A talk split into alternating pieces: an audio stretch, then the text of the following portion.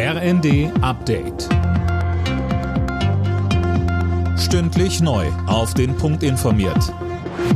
Ich bin Dennis Braun. Guten Abend. Mit Sorge blickt die internationale Atomenergiebehörde auf das ukrainische AKW Saporischja. Die Situation vor Ort sei unhaltbar, heißt es in einem Bericht der IAEA. Die Behörde fordert, dass die Kämpfe in der Gegend sofort gestoppt werden. Um eine nukleare Katastrophe zu verhindern, soll außerdem eine Sicherheitszone rund um das Kraftwerk eingerichtet werden. In den letzten Tagen hatten Experten der IAEA das AKW untersucht.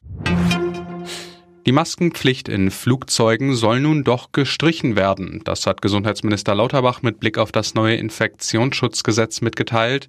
Anders sieht's in Bus und Bahn aus. Da muss weiterhin eine Maske getragen werden. Lauterbach sagte, bei Flugzeugen ist die Lage etwas anders, weil durch die Filteranlagen in den Flugzeugen natürlich mehr Luftzirkulation äh, herrscht. Auf der anderen Seite kann es auch sein, dass im Herbst die Fahrzahlen stark steigen dann könnten wir als Regierung per Verordnung auch in den Flugzeugen die Maskenpflicht im Flugzeug wieder einführen.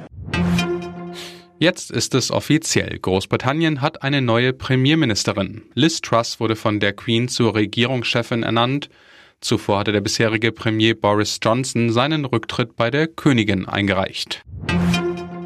Im Bundestag ist hitzig über den Haushaltsentwurf der Ampel debattiert worden. Der CDU-Politiker Mittelberg warnte vor steigenden Zinsbelastungen des Bundes und die Linke findet, wegen der steigenden Inflation müsse der Haushalt sozialer werden.